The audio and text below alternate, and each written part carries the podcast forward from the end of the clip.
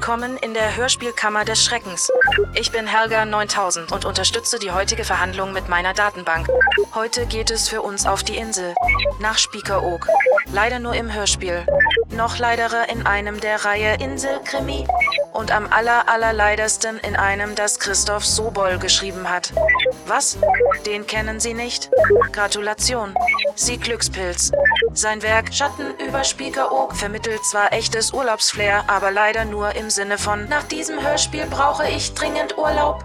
Machen Sie es sich also am Pool gemütlich. Genießen Sie die Cocktails. Und haben Sie vor allem jede Menge Kotztüten in Reichweite. Wir wünschen gute Unterhaltung. Gute Unterhaltung. Hörspielkammer des Schreckens. Von und mit Michael Eickhorst und Dennis Rohling. Zur Verhandlung kommt das Hörspiel Schatten über Spiekeroog aus der Reihe Inselkrimi. Angeklagter, sind Sie anwesend? Jawohl, Euer Ehren. Und haben Sie Bock? Nicht im geringsten. Wunderbar. Dann kann es ja losgehen. Die Spiele sind eröffnet. Herr, ähm, äh, äh, Moment.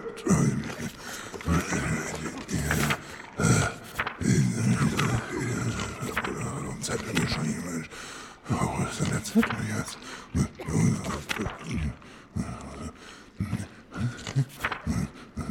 Bravo. Ah, Sobol. Christoph Sobol. Wenn ich das hier in der Akte richtig sehe, ist das heute verhandelte Hörspiel Ihr Erstlingswerk. Nicht ganz. Ja, äh, ist das jetzt hier wie bei Facebook, wo irgendwelche Blütenbergbratzen schreiben, was für ein Scheißtag, und dann gierig darauf warten, dass ihre bedauernswerten Freunde fragen, Mensch, Blütenbergbratze, was ist denn los mit dir? Erzähl mir das doch bitte mal. Ich habe so ein unfassbar von alleine aufkommendes Interesse an dir und deinem Scheißleben, du Pfeifen-August. Oder was? In der Champions League der Social Media Spasten gern retourniert mit der Allzweckwaffenantwort der Blütenbergbratzen. Fragt nicht, darüber will ich nicht reden. Nein, nein, sowas hatte ich nicht vor. Wie schön. Ja, begründen Sie Ihr Nein dann vielleicht mal? Was war denn die Frage? Oh, äh, äh, Herr Staatsanwalt? Wursti, weißt du das noch? Einspruch! Ich verlange, dass der Kollege Staatsanwalt mich während laufender Verhandlungen nicht so nennt. Ich nenne Sie hier ja auch nicht Killer. Ach, aber nach den Verhandlungen erlauben Sie das? Äh, nein, nein, äh, darauf wollte ich nicht hinaus. Ich, Stattgegeben. Ich verfüge, dass Killer Wursti Wursti nennen darf. Nach den Verhandlungen. Und was war nun die Frage, geschätzter Herr Verteidiger? äh, geschätzter? Äh, heißt das Sie... Nein, nein, nein. Das ist doch ein Anfang. Die Frage war, ob das heutige Hörspiel meines Mandanten sein Erstlingswerk ist, worauf er Nein antwortete. Und jetzt wird er sehr, sehr gerne fortfahren und Ihnen eine umfangreiche Antwort geben, um die zart aufkeimende Zuneigung, die Sie, ehrenwerter Richter, für Ihren liebsten Pflichtverteidiger zu empfinden beginnen, nicht zu gefährden. Ich reihe hier gleich das Podium voll. Und bitte. Euer Ehren, ich habe schon für das Hörspielprojekt geschrieben und bin seit Jahren Mitglied der freien Szene. Was bitte sehr ist die freie Szene? Besetzte Häuser? Queen Antifa? Äh, Sie meinen Queen Latifah, Euer Ehren. Was denn? Die freie Szene ist quasi der Verbund der Hörspieler, die ihre Produktion ohne Vorgaben und finanzielle Interessen machen. Nennt man das nicht anders? Hobbyproduzenten? Oder Gumpenproduzenten? Hey, Ah, besser. Naja, aber freie Szene klingt irgendwie wichtiger. Einigen wir uns einfach darauf, dass dies Ihr erstes kommerzielles Hörspiel ist, ja? Dann werde ich Sie mal ausnahmsweise nicht ganz so hart anfassen. ach, das ist nicht nötig, Euer Ehren. Was? Doch, doch! Mein Mandant ist ein wichtiger Künstler. Dazu müssen Sie bloß einen Blick auf seine Homepage werfen. Na schön, Herr Verteidiger, wenn ich das muss. Welche Adresse ist das denn? www.christophsobol.de nehme ich an. Äh, nein. Sondern? www.christophsobol.jimdofree.com. Was? War das jetzt schon Ihre Webadresse oder haben Sie Würfelhusten? Das war die Adresse. Wie heißt die? www.christophsobol.jimdofree.com. Und wie viele Wochen haben Sie die Aussprache dieses Buchstabengewölles geübt? Das ist ja abartig. Warum denn so eine Scheißadresse, Herr Sobol? Weil alle vernünftigen Adressen schon vergeben waren, oder was? Nö, die sind noch frei. Mein Klient scheut lediglich die Kosten für eine, wie Sie es nennen, vernünftige Adresse. Wie viel kostet die denn? Tja, das weiß ich gar nicht. Helga? Äh, äh, Helga? Muss kaputt sein. Oder reagiert nicht bei Flitzpiepen? Haha. Helga? Ja, Euer Ehren. Nichts. Wie nichts. Tja, reagiert nicht bei Flitzpiepen. Oh, wohl eher reagiert nur auf den Richter. Hm? Helga? Ja, Killer? Nichts. Wie nichts? Wir wollen doch wissen, wie viel eine Webadresse kostet. Helga? Helga? Helga! Aber sonst geht's Ihnen noch ganz gut, Herr Verteidiger.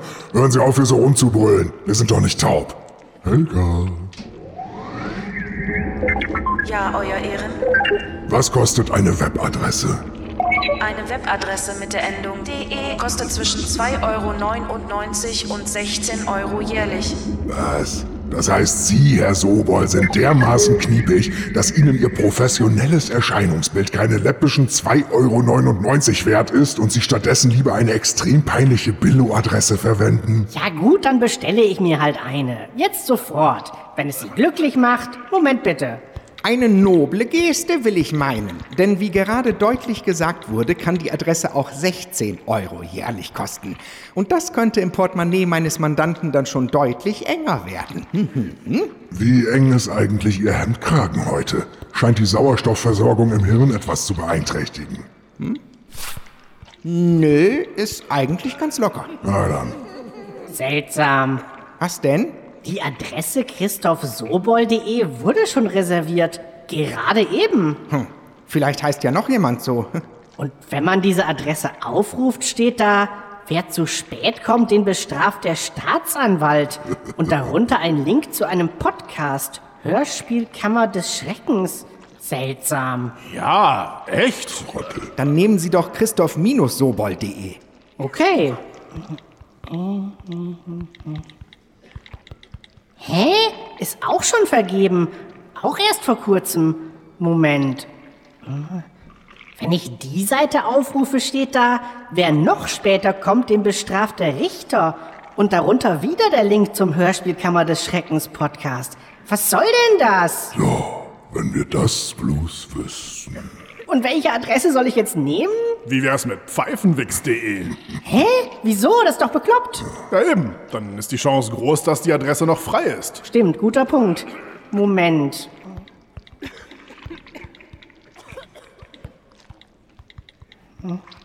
Das gibt's doch nicht, die ist auch schon weg. Gerade eben erst. Und was steht auf der Seite, wenn man sie aufruft? Wer am spätesten kommt, den bestraft die Gerichtsdatenbank. Kuss auf die Eichel. Und auch wieder der Podcast-Link? Moment, die Seite baut sich noch auf.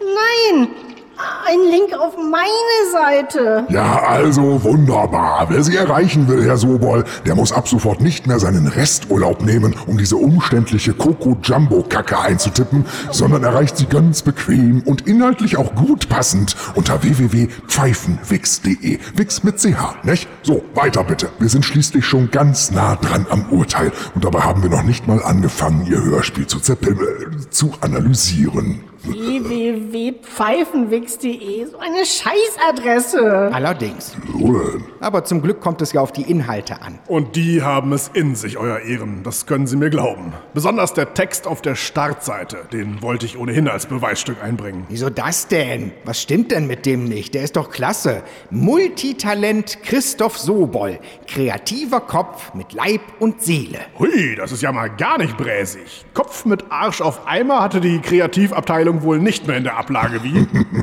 Sieh nun wieder. Herrlich. Aber hören wir uns doch einmal an, was sonst noch in dem Text steht. Ganz unvoreingenommen. Herr Sobol, würden Sie den bitte selbst vortragen? Aber mit dem größten Vergnügen, Euer Ehren. Darf ich mich vorstellen? Ich bin der Christoph und stetig auf der Suche nach neuen Herausforderungen. Ja, ein gutes Skript wäre mal ein Anfang. Noch in den Kinderschuhen erdachte ich mir viele Geschichten. Und das hat sich bis heute nicht geändert. Die Mediennutzung wurde dazu immer wichtiger. Und so entstanden in den letzten Jahren viele Projekte, an denen mein Herz hängt. Moment, Moment, Moment. Weil die Mediennutzung wichtiger wurde, entstanden viele Projekte? Was heißt das? Nein, die Mediennutzung wurde für das Erdenken vieler Geschichten immer wichtiger. Ach so. Weil Sie nonstop überall klauen, oder was? Meine Stärken liegen sowohl im Verfassen von Geschichten als auch in der Umsetzung von Hörspielen. Seit 2017 habe ich angefangen, meine Stimme als Werkzeug einzusetzen und erfreue mich an der Vielzahl von Rollen, in denen ich mich ausprobieren darf. Sagen Sie, ist es eigentlich eine Grundvoraussetzung für Hörspielautoren, mit der deutschen Sprache auf Kriegsfuß zu stehen? Wenn Sie seit 2017 angefangen haben, heißt das doch, dass Sie immer noch anfangen. Gemeint ist wohl eher, seit 2017 setze ich meine Stimme als Werkzeug ein oder 2017 habe ich angefangen, meine Stimme als Werkzeug einzusetzen. Ja, stimmt. Und wenn Sie sagen, setze ich meine Stimme als Werkzeug ein, meinen Sie in Wirklichkeit, setze ich meine Stimme als Waffe ein, oder? Nein. Er ist gut drauf heute. Kann ich weiterlesen, Euer Ehren? Ungern, aber ja. Ich durfte bereits Erfahrungen als Dozent für pädagogische Fachkräfte sammeln, indem ich ihnen eine Plattform vom kreativen Schreiben vermittelte. Ja, Bums, und das verstehe ich nicht mal. Was haben Sie vermittelt? Eine Plattform vom Schreiben? Äh? Ja klar. Gerne dürfen Sie mich zu all meinen Projekten kontaktieren. Hm, wie großzügig von Ihnen. Ja, aber echt. Ich auch. Auch Anfragen für Hörspielrollen nehme ich gerne im Rahmen meiner Reisemöglichkeiten entgegen oder biete auch eine Aufnahme vom eigenen Heimstudio an. Ja, sicher, sicher. Bewundernswert, dass bei Ihnen im Heim ein Studio steht, aber von dem braucht kein Mensch eine Aufnahme. Äh, Und was soll das hier heißen? Die persönlichen Fotos wurden durch Steffen Sänger bearbeitet und konzipiert. Die Rechte liegen beim Fotografen und dem Model Christoph Sobol.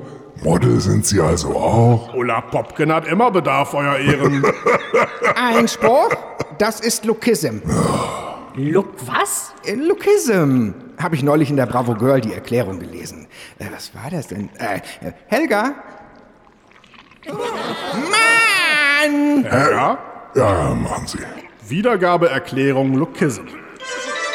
Was ist das, was ist das, was kann das? Der Einkauf steckt jetzt genau. Aufgepasst, mit gestaunt, wenn die Lösung kommt. Der Michi ist ganz schön schlau. Als Lookism bezeichnet man die Diskriminierung einer Person aufgrund ihres Aussehens. Dabei berufen sich Anwender des Lookism auf die These, dass das Aussehen einer Person Rückschlüsse auf ihren Wert zulässt.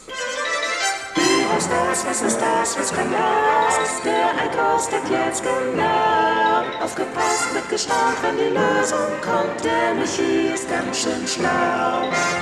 Ach, Ulla Popken, Mode für Mollige, weil mein Mandant pummelig ist. Jetzt raff ich den erst.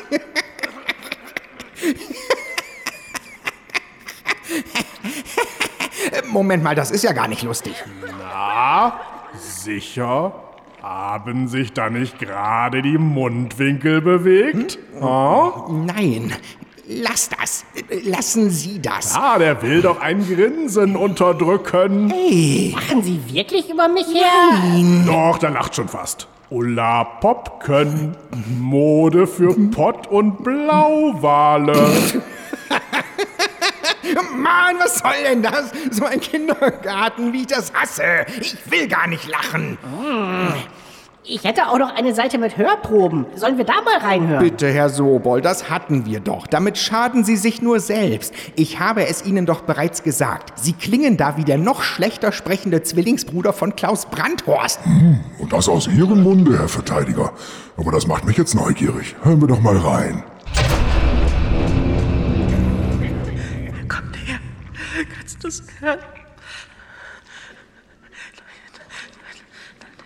Vielleicht, bemerkt er uns nicht. Vielleicht bemerkt er uns nicht. Ich, ich nein, nein, nein. Also, mir passieren nie solche Sachen. Obwohl letzte Woche, ja, ja, ich weiß, ja, erzähl du. Mhm, mhm. Und manchmal bist du echt zum Totlachen. Aber es ist so herrlich. Hallo, ich bin das kleine Etwas. Und dieses Etwas möchte mit dir spielen.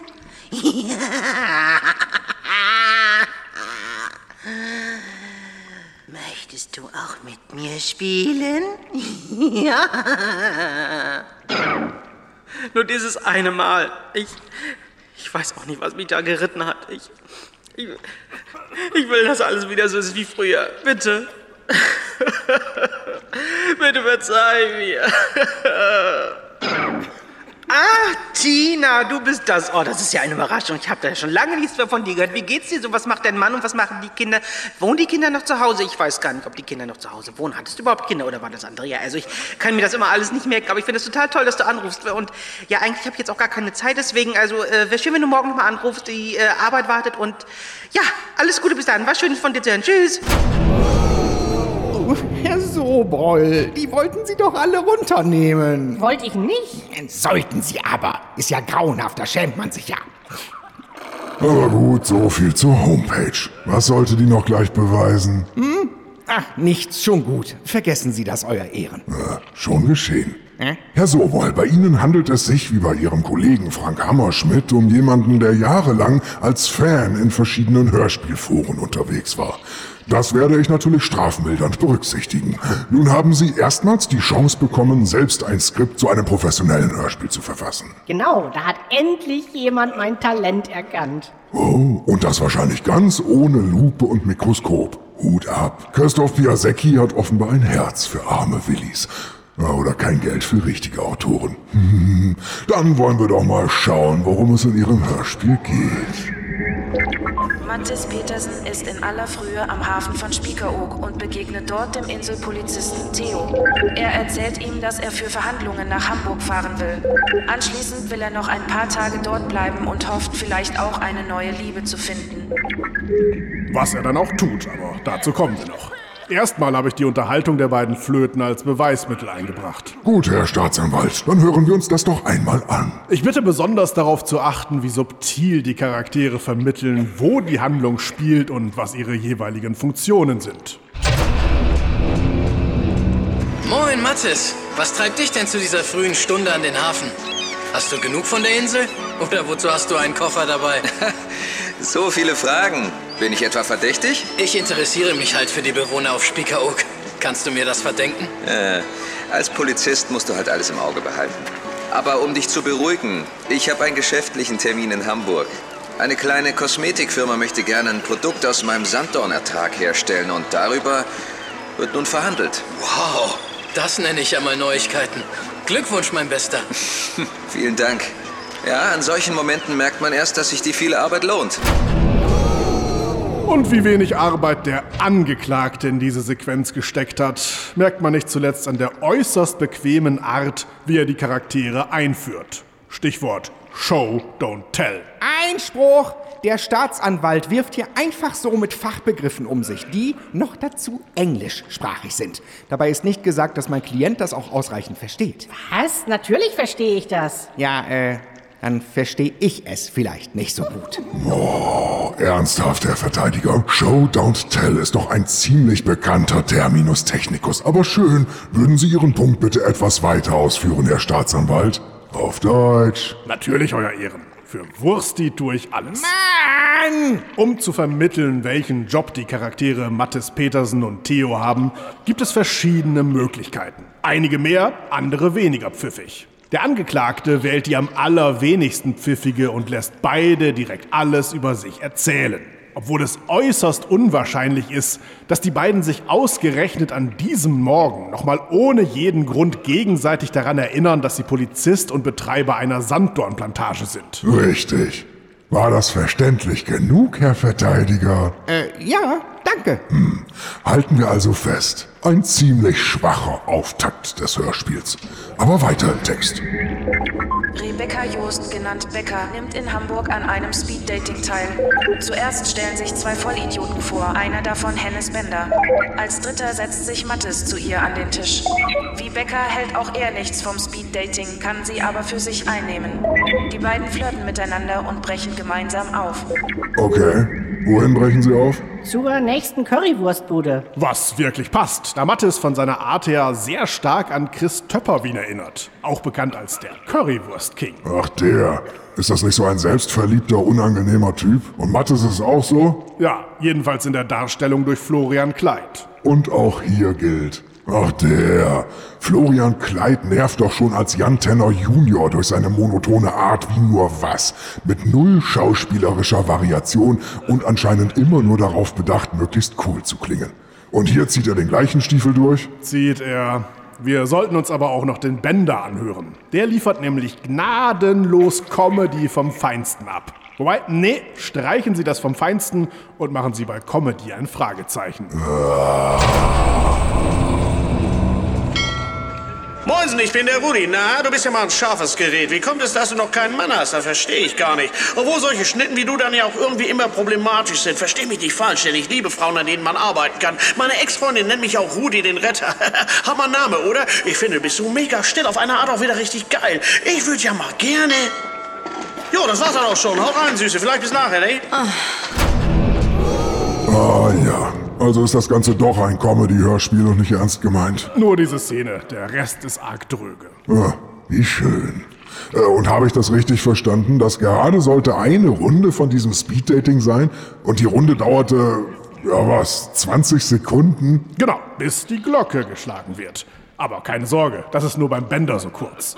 Bei Mattes wird erst nach einer ganzen Minute geläutet.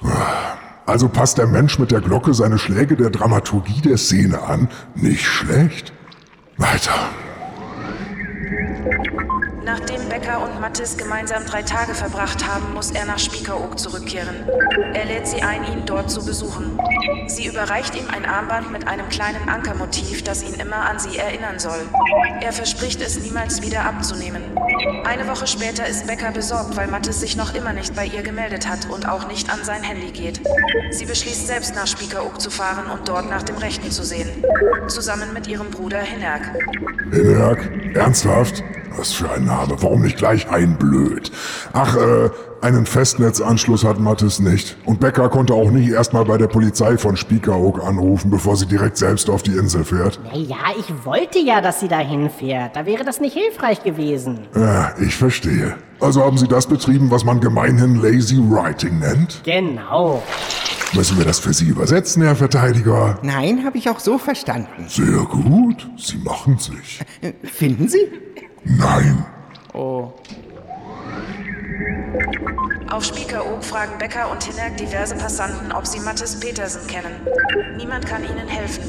Sie betreten das Gasthaus Friesenland. Dort werden sie vom Wirt äußerst unhöflich behandelt und vor die Tür gesetzt. Als sie fortgehen, folgt ihnen eine ältere Frau, Dotti, ein Urgestein der Insel.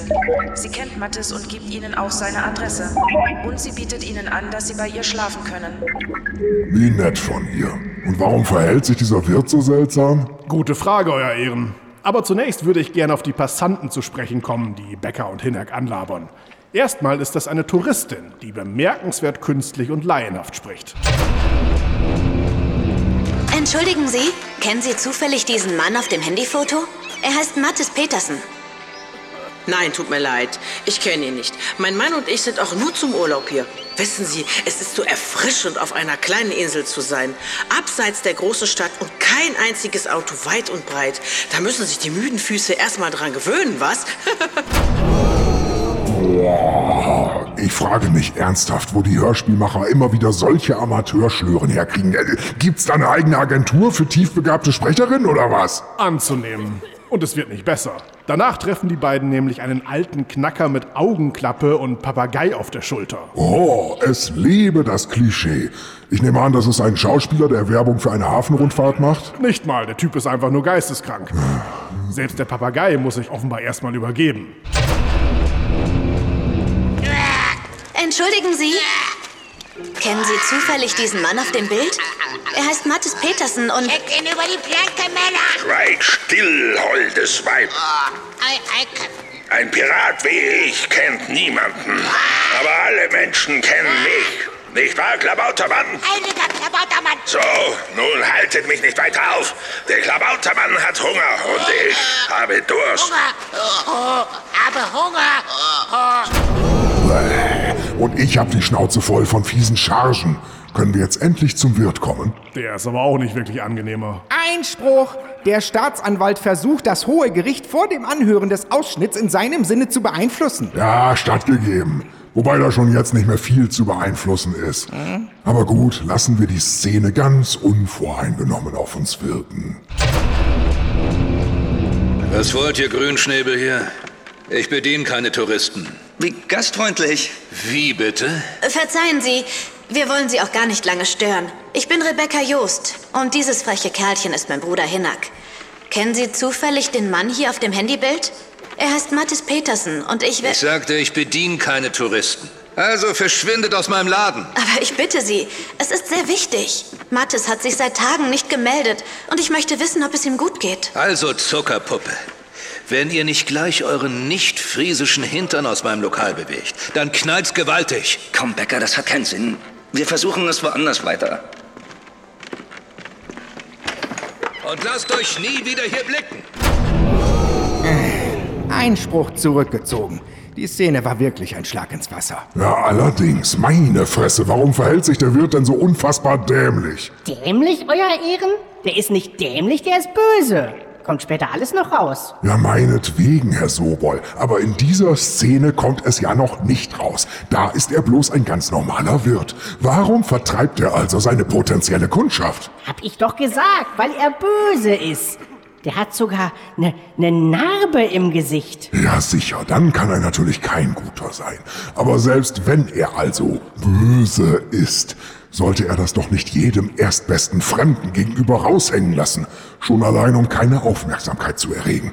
Und was hat er überhaupt gegen Touristen? Kann er es sich wirklich leisten, auf so einer kleinen Insel auf die zu verzichten? Nö, er beklagt sich auch, dass seine Kneipe so mies läuft. Ach, und trotzdem verhält er sich so abweisend gegenüber seiner Kundschaft. Das ist doch völlig unlogisch. Äh, hier muss ich dazwischen gehen, Euer Ehren. Mein Klient ist Hörspielautor. Da ist logisches Denken kein Teil des Anforderungskatalogs. Hm? Seit wann gibt es da überhaupt einen Anforderungskatalog? Erwischt? Äh, ja. Ähm, halten wir fest, wird böse, Dotti gut. Wie ich sehe, ah, sind die beiden Geschwister dann bei ihr, ja, saufen heiße Schokolade und praseln über Mattes. Ja, das können wir uns sicher sparen. Sehr geehrte Besucher der Hörspielkammer des Schreckens, weitere Informationen finden Sie unter www.hörspielkammer.de. Übrigens, haben Sie schon die Hörspielkammer des Schreckens bei Ihrem Podcast-Anbieter abonniert? Nein? Dann holen Sie das unverzüglich nach. Und wenn Sie schon dabei sind, bewerten Sie direkt die aktuellste Folge positiv und den gesamten Podcast. Sollten Sie es vergessen oder negativ bewerten, führe ich an Ihnen die Order 67 aus. Sollten Sie auf Schläge stehen, tritt stattdessen Order 68 in Kraft. Vielen Dank für Ihre Aufmerksamkeit. Meine Güte, wenn schon die Info-Einspielungen total spannend wirken und man traurig ist, wenn sie vorbei sind, dann kann man eigentlich recht gut erkennen, wie öde ihr schnarchiges Pille-Palle-Hörspiel ist. Ich habe lange keine Gurke mehr gehört, in der so verdammt wenig passiert. Der nächste Morgen. Becker und Hinnerk wollen Mattes aufsuchen. Er öffnet die Tür, erkennt Becker aber zunächst nicht wieder. Dann bittet er die beiden in sein Haus und weist darauf hin, dass er seit Tagen ein Rattenproblem hat und sie auf keinen Fall in den Keller gehen sollen. Dass er sich nicht gemeldet hat, erklärt er damit, dass ihm auf der Rückfahrt sein Handy über Bord gefallen ist. Außerdem meint er auf Beckers Nachfrage, dass ihr Armband bei der Gartenarbeit kaputt gegangen wäre. Boah, ist das jetzt der Zwillingsbruder, der Mattes getötet und im Keller verscharrt hat? Menno, woher wissen Sie das? Ach wirklich? Oh, Herr Sobol, das ist doch absolut vorhersehbar. Der Mann sieht genauso aus wie Mattes, erkennt Becker aber nicht wieder und liefert lauter fadenscheinige Begründungen, warum er sie nicht angerufen und ihr Armband verloren hat. Und er betont, dass sie nicht in den Keller gehen soll. Da muss man als halbwegs erfahrener Krim... Nein, nein. Da muss man doch nur eins und eins zusammenzählen. Und erhält... Äh, drei? Nein, aber immerhin nah dran. Na gut, ich nehme an, Becker findet das mit dem Zwillingsbruder dann auch relativ schnell heraus und es folgt neben einer spannenden falschen Fährte noch mindestens eine überraschende Wendung. Nö, dass der sein Zwillingsbruder ist, das ist der große Clou am Ende. Und Becker hat eine lange, sehr lange Zeit keinen blassen Schimmer, was vor sich geht. Oh mein Gott, Trennung, Trennung, wie doof ist die denn? Einspruch! Man sagt doch, Liebe macht blind. Ja, blind. Aber doch nicht gleichzeitig auch noch taub, blöd und mit der Denkfähigkeit eines Einzellers. Hä? Aber ich weiß, man sagt ja auch, jeder Charakter ist nur so schlau wie sein Autor. Ja, genau. Andere Frage. Warum lädt der falsche Mattes sie denn ein, bei sich zu übernachten, wenn er doch im wahrsten Sinne des Wortes eine Leiche im Keller hat? Wäre es nicht schlauer, sie möglichst gar nicht erst ins Haus zu lassen? Naja, schon, aber dann kann sie ja die Leiche nicht finden. Ach so, das unsinnige Verhalten dient dem Plot. Na dann ist es natürlich doch gut. Oh. Und ich sehe das richtig, dieser Bruder... Erik. Gut, dieser Erik sieht genauso aus wie Mattes. Klar, die sind ja eineiige Zwillinge. Weil jeder nur eins hat, schon klar. Und sonst unterscheiden die sich nicht in Sachen Gewicht oder durch irgendwelche Narben, Tattoos oder dergleichen? Nee, die sind vollkommen gleich. Okay, das fällt dann wohl unter die berühmte Suspension of Disbelief. Suspension of what? Ach, das kennen Sie ja nicht. Ähm. Ja, und Englisch ist es auch noch. Helga, spiel die Sounddatei mit der Erklärung des Begriffs Suspension of Disbelief ab. Mr. Birker, wieso haben Sie das nicht gemacht? Die goldenen Regeln der darstellenden Kunst. Präsentiert von Professor Dr. Michael Eickhorst. Mit der Suspension of Disbelief, auf Deutsch willentliche Aussetzung der Ungläubigkeit, versucht man das Verhalten des Hörers gegenüber künstlerischen Werken zu erklären. Es geht um die Bereitschaft, die Vorgaben eines Werkes zu akzeptieren, auch wenn sie fantastisch oder eigentlich sogar unmöglich sind. Der Hörer willigt ein, sich auf eine Illusion einzulassen, um dafür im Gegenzug gut unterhalten zu werden. Oh, nicht schlecht. Und was ist dieses gut unterhalten? Na, dazu kommen wir auch noch irgendwann. Vielleicht. Nur, Herr Sobol, bei Ihrem Skript braucht man leider nicht nur die Suspension of Disbelief, sondern auch die Suspension of Taste, Suspension of Quality und Suspension of noch so geringe Erwartungshaltung. Oh. Genau. Oh. Erik kann Becker also täuschen. Nehmen wir das mal so hin. Ich vermute, er versucht nun, die Frau, die ihm bekanntlich gefährlich werden kann, so schnell wie möglich loszuwerden. Richtig? Richtig. Also nicht ganz. Er verbringt jede Menge Zeit mit ihr und zeigt ihr in aller Ruhe die Insel. Und er lädt sie ein, die nächsten Tage bei ihm zu bleiben. Was?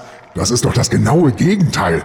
Und gibt es einen Grund für dieses geradezu lächerlich sorglose Verhalten? Na klar. Er findet Becker heiß und nutzt die Gelegenheit, um mit ihr nackt zu baden und zu bumsen. Ah ja.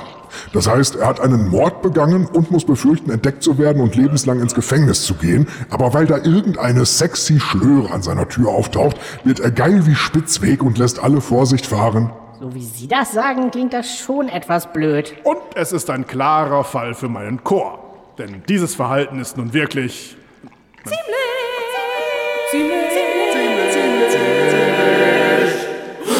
Unglaubwürdig. Brava, absolut. Sie werden sicher einwenden, Herr Sobol, dass er Becker vor allem deshalb nicht wegschickt, um sie in Sicherheit zu wiegen und keinen Verdacht zu erregen. Nö, hätte ich gar nicht. Um Gottes Willen. Werbung.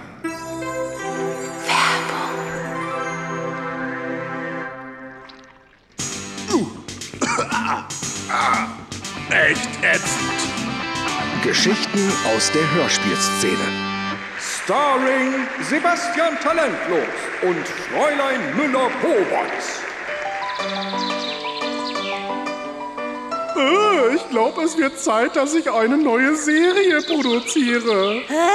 Viele Serien machen unseren Alltag kurzweiliger und angenehmer. Was Originelles mit besonderem Cover und auf CD.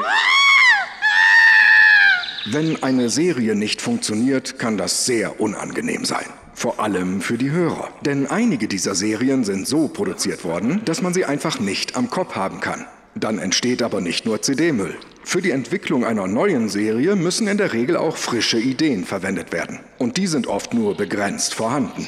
Na gut, dann doch nur was aus dem Wild und Holmes Universum. Rein digital und mit den üblichen Covern von Mark Freier, die alle gleich aussehen.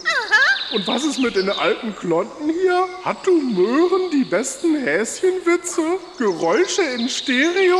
Der Verkehrskasper? Äh, schnell weg damit. Äh, äh, äh. Alte Serien muss man nicht gleich entsorgen. Auch wenn sie inhaltlich und akustisch eine Zumutung sind, gibt es immer noch ein paar besonders nerdige Fans und Alleshörer, die noch den hinterletzten Dreck konsumieren. Besser alles im Stream veröffentlichen, denn das bedeutet keinen Aufwand haben, Ressourcen sparen und die Zukunft der eigenen Einkünfte sichern. Der Kram wird tatsächlich gehört. Ich glaub's nicht. Sau peinlich, Kumpel. Der Mensch macht's. Leider. Das neue Maritim. Bald auch in Osteuropa. Zu Risiken und Nebenwirkungen lesen Sie die Packungsbeilage und fragen Sie Ihren Arzt oder Patrick Holtheuler.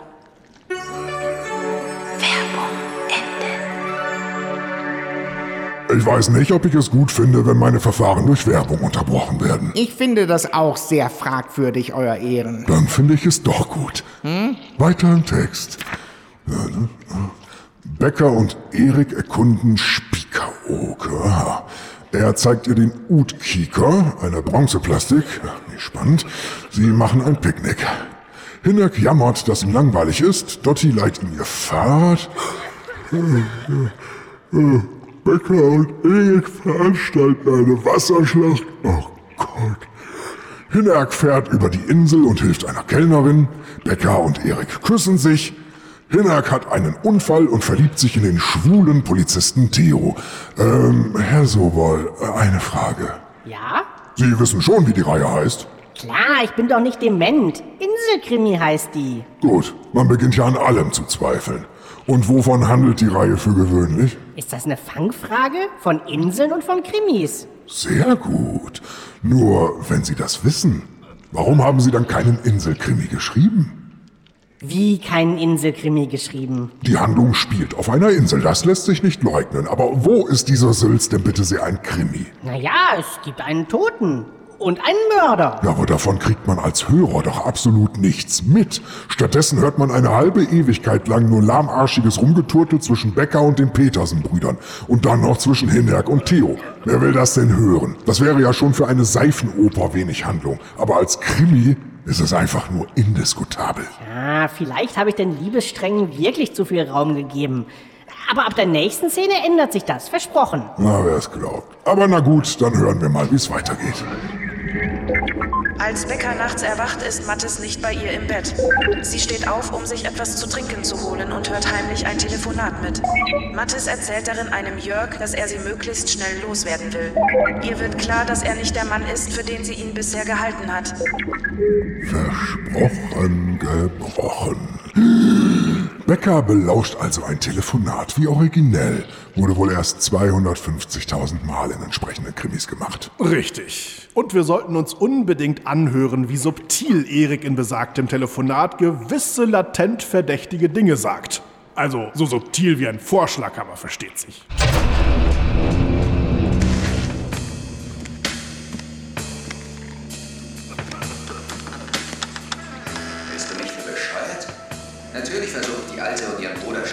Loszuwerden. Was? Klar habe ich mit ihr gepennt. Die Chance kann ich doch zumindest ausnutzen. Hm? Ja, mach dir keine Platte. In ein, zwei Tagen beende ich den Mist und die Nervensäge fährt traurig in ihre Heimat zurück. So viel Süßholz kann selbst ich nicht raspeln. Und wenn das geschafft ist, treffen wir weitere Vorbereitungen und schaffen alles zur Seite. Verstanden? Gut. Dann bis die Tage. Ach, so verdammte Scheiße. Ja, das trifft es perfekt. Scheiße. Da liefert der Dämlack also in kürzester Zeit sämtliche Schlagwörter, die Becker benötigt, um ihm auf die Schliche zu kommen. Wie realistisch. Und diesen verstrahlten Fritze Fratz Jörg am anderen Ende der Leitung, der so stulle ist, dass man ihm diese ganzen Sachen so blödsinnig erklären muss, den hätte ich eigentlich gerne gehört. Ja, da haben Sie recht, Euer Ehren. Es wäre wirklich spannend gewesen. Ach ja. Ach komm, dann machen wir das. Helga, Rekonstruktion des albernen Telefonats. Wie es wirklich geschehen ist. Die Rekonstruktion eines albernen Telefonats.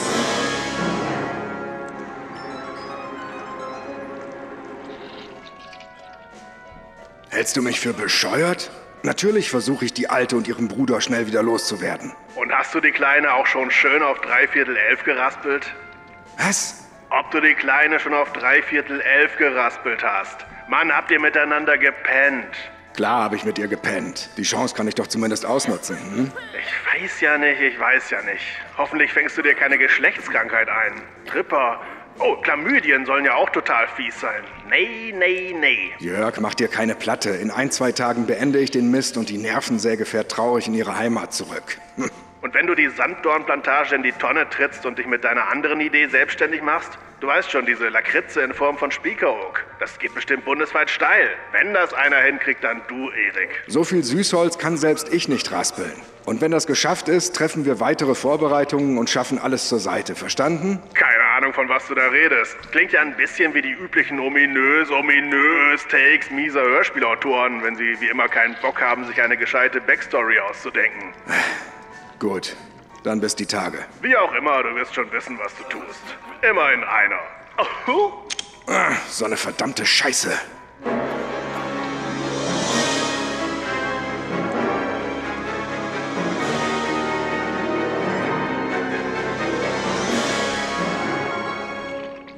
Was für ein Schrott. Bravo, Herr Sobol, bravo. Aber gut, klingt wenigstens so, als ob jetzt endlich die eigentliche Handlung beginnen würde. In Szene 15. Yeah. Beim Frühstück stellt Becker den vermeintlichen Mattes auf die Probe und will wissen, welche Zutaten er für seine selbstgemachte Sanddornkonfitüre verwendet. Er hat sich die aber angeblich nicht gemerkt.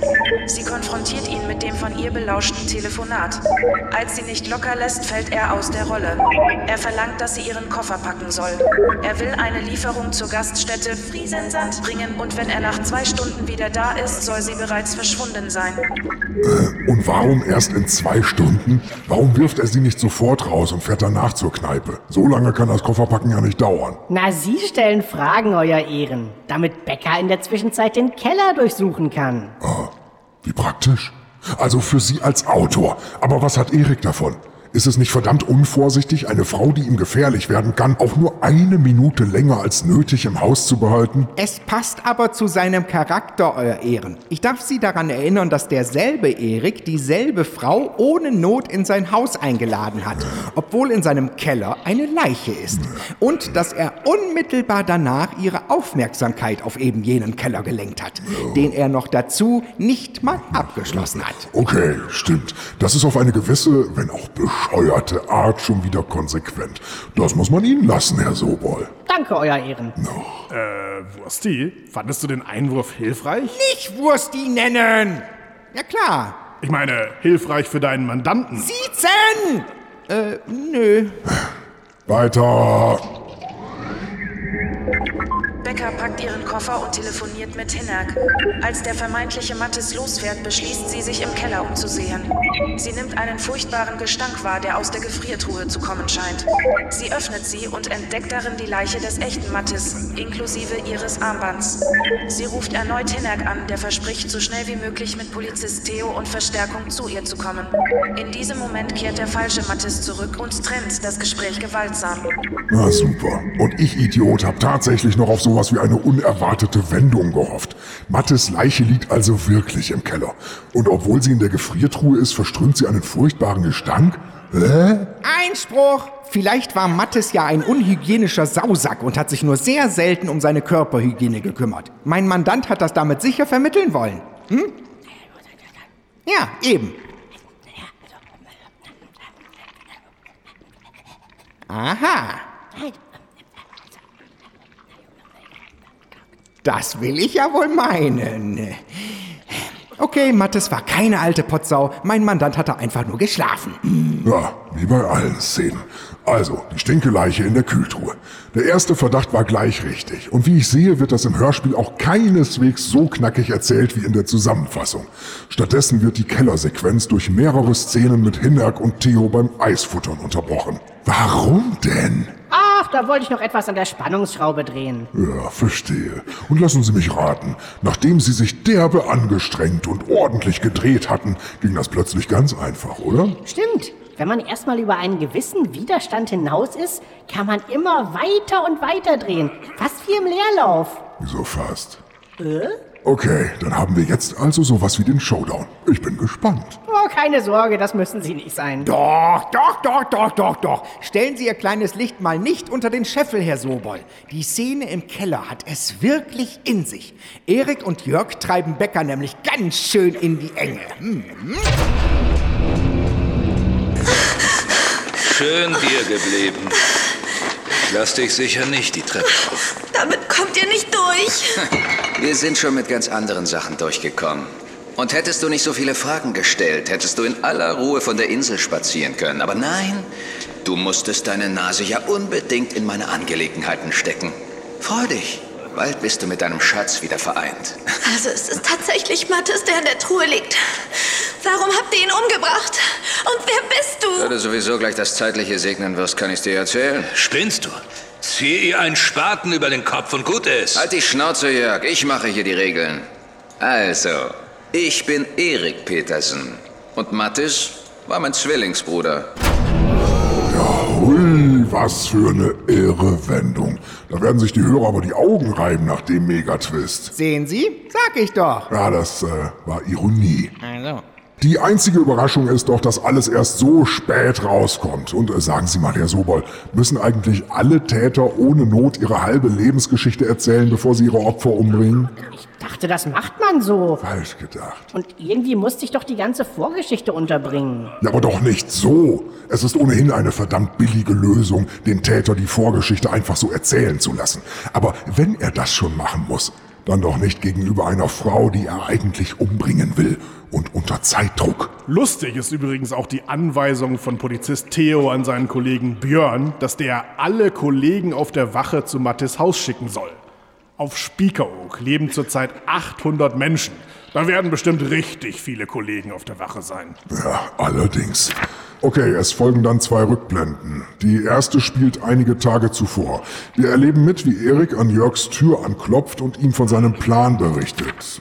Er will den Aufenthalt seines Zwillingsbruders Mattes in Hamburg ausnutzen und sich auf der Bank als Mattes ausgeben und dessen Konto räumen. Ach, von mir aus.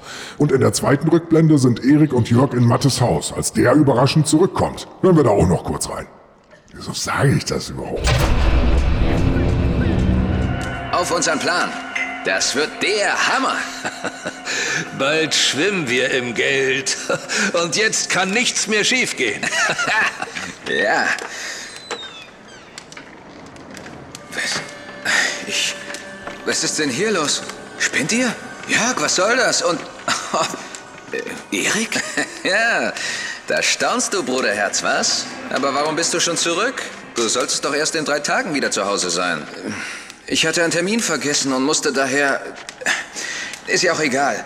Die bessere Frage ist, warum du aus dem Gefängnis raus bist und was du in meinem Haus zu suchen hast. Naja, Punkt 1, gute Führung. Punkt 2, und reg dich jetzt bitte nicht auf. Wir wollen dein Geld. Ihr. ihr. Ihr wollt mein. mein Geld? Ja, hörst du schlecht? Was auch sonst? Dachte er wirklich, dass es Agro Jörg auf einen flotten Dreier mit den beiden Petersen Twins abgesehen hat? Lächerlich. Und dann müssen wir auch noch Florian Kleid im Dialog mit sich selbst am Ballon haben. Boah. Einspruch, Euer Ehren. Es muss nicht schlecht klingen, wenn ein Sprecher sich selbst in einer anderen Rolle antwortet. Wenn die Rollen gut voneinander abgegrenzt werden, kann das durchaus funktionieren. Und? Wurde es Ihrer Meinung nach beim doppelten Kleidchen gut abgegrenzt? Ähm, nein. Der klang in beiden Rollen genau gleich. Äh, Einspruch zurückgezogen. Schön, dann hätten wir das auch geklärt und die Rückblenden abgefrühstückt. Zurück in die Gegenwart. Erik und Jörg wollen Becker töten, doch sie wehrt sich und setzt Jörg außer Gefecht. Erik folgt ihr ins Freie und will ihr mit einer kaputten Glasflasche den Hals aufschlitzen. In diesem Moment taucht die Polizei auf. Erik will lieber sterben, als zurück ins Gefängnis zu gehen. Allerdings will er Becker vorher umbringen. Er bekommt aber nicht mit, dass sich Theo von hinten an ihn heranschleicht und ihn niederschlägt. Becker ist unverletzt. Also halten wir fest. Zwei skrupellosen Gangstern wie Erik und Jörg gelingt es nicht, eine harmlose Frau in Schach zu halten. Toll. Aber gut, dass Erik so lange gelabert hat, dass die Polizei rechtzeitig da ist. Das ist wohl so ziemlich der armseligste Mörder, von dem ich je gehört habe. Aber ich nehme an, der soll so eine Wurst sein. Äh, nö, ich fand den eigentlich ziemlich beeindruckend. Das erklärt einiges, wenn nicht gar alles. Na immerhin, damit ist das Hörspiel dann jedenfalls zu Ende. Das ist es doch, oder? Nicht ganz. Es gibt noch eine Szene, in der sich Becker und Hinnerk von Dotti und Theo verabschieden und in der letzte Fragen geklärt werden. Warum denn? Hier muss gar nichts mehr geklärt werden. Aber wollen Sie denn nicht wissen, wieso Erik und Jörg nach dem Mord noch so lange auf der Insel geblieben sind? Nein, will ich nicht. Kein Mensch will das wissen, ist doch scheißegal. Aber ich fürchte, Sie werden es mir trotzdem sagen. Mhm. Weil die Bank nicht genug Geld vorrätig hatte. Also mussten sie warten, obwohl sie Mattes Geldkarte und PIN-Nummer hatten. Ja, und genau darum wollte ich es nicht wissen. In meiner Vorstellung war es nämlich nur ein halb so blöder Quatsch. Das Geld woanders abheben ging natürlich nicht, klar. Aber gut, hätten wir das auch geklärt und können damit zum Urteil. Halt, das war noch nicht das Ende. Es gibt doch noch die Szene, in der Becker und Hinnerk zum Friedhof gehen, wo Becker dann Abschied vom toten Mattes nimmt. Ja klar, warum nicht noch eine schmalzige Episode? Die schadet auch nicht mehr. Und damit kommen wir jetzt... Halt, stopp! Oh, was denn noch? Na, es kommt noch eine Szene. Warum denn? Wieso ist das Hörspiel immer noch nicht zu Ende? Dagegen war der Schluss der Herr der Ringe-Filme ja geradezu abrupt und überhastet. Mag sein, aber es gibt trotzdem noch eine Szene auf der Fähre. Becker will, dass Hinnerk ihr verspricht, dass die beiden immer einen Weg finden, auch wenn sie sich mal nicht mehr so nahe stehen sollten. Und er meint dazu, Ich habe schon 34 Jahre mit dir ausgehalten. Die nächsten 34 schaffe ich jetzt auch noch. Ja, köstlich. Äh, wieso ausgerechnet 34 Jahre? na, Sie stellen Fragen, weil Hinnerk 34 ist. Das kann man doch dem sülzigen Geplänk, dem herrlich emotionalen Dialog entnehmen. Hm? Und wie alt ist Becker? Jünger, Oh, wieso hat er es dann 34 Jahre mit ihr ausgehalten, wenn sie jünger ist? Er hat es doch so viele Jahre mit ihr ausgehalten, wie sie alt ist und nicht er. Oh, stimmt. Tja, da habe ich wohl nicht richtig nachgedacht. Ja, ein geradezu perfektes Fazit für ihr Skript, gelle? Also, Abflug. Mhm. Das Urteil. Eine einzige Farce. Dieser angebliche Inselkrimi ist gar kein Krimi, sondern eine mehr als halbgare Liebesgeschichte. Mit unglaublich viel Geplänkel und unglaublich wenig und unglaublich schlecht konstruiertem Verbrechen. Mit diesem Hörspiel hat der Angeklagte weder der Reihe noch der Insel Spiekeroog einen Gefallen getan. Dort sollte er eigentlich lebenslanges Inselverbot bekommen. Und das könnte auch noch für einige andere Inseln gelten. Denn laut seiner Homepage www.pfeifenwix.de plant er noch weitere Inselkrimis auf Ruden, Åland, Bornholm und Ummanz. Es ist höchste Zeit, die dortigen Bewohner zu warnen. Hörspielkammer des Schreckens. Von und mit Michael Eickhorst und Dennis Rohling. Die Rollen und ihre Besetzung. Dennis Rohling als Richter, Verteidiger, Erik und Werbesprecher. Michael Eickhorst als Angeklagter, Staatsanwalt, Jörg, Sebastian Talentlos und Sprecher der Rubriken Wie heißt das, was ist das, was kann das? Und Mr. Birker, wieso haben Sie das nicht gemacht? Verena Rohling als Fräulein Müller-Pobot, Stimme des Werbehinweises und Helga 9000.